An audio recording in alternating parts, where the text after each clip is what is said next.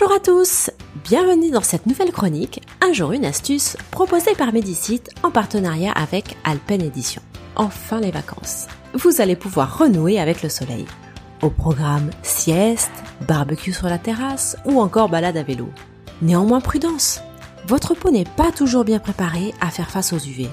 Ce n'est donc pas un hasard si vos épaules, votre dos ou votre décolleté commencent à vous brûler.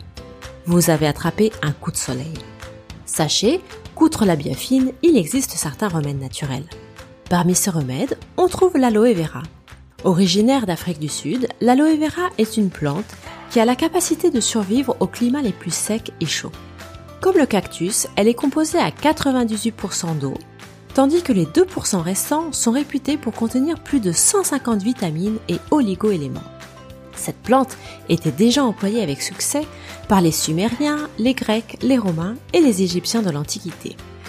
Alors, ce qu'il vous faut, un morceau de feuilles fraîches d'aloe vera et de l'huile de sésame noire. Voici un moyen simple, naturel et efficace pour prévenir les coups de soleil. Prenez un morceau de feuilles fraîches d'aloe vera coupé par son milieu.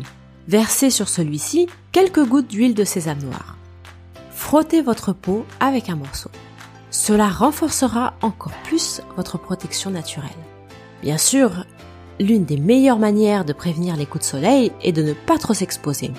Et ces remèdes ne doivent en aucun cas substituer une vraie protection solaire.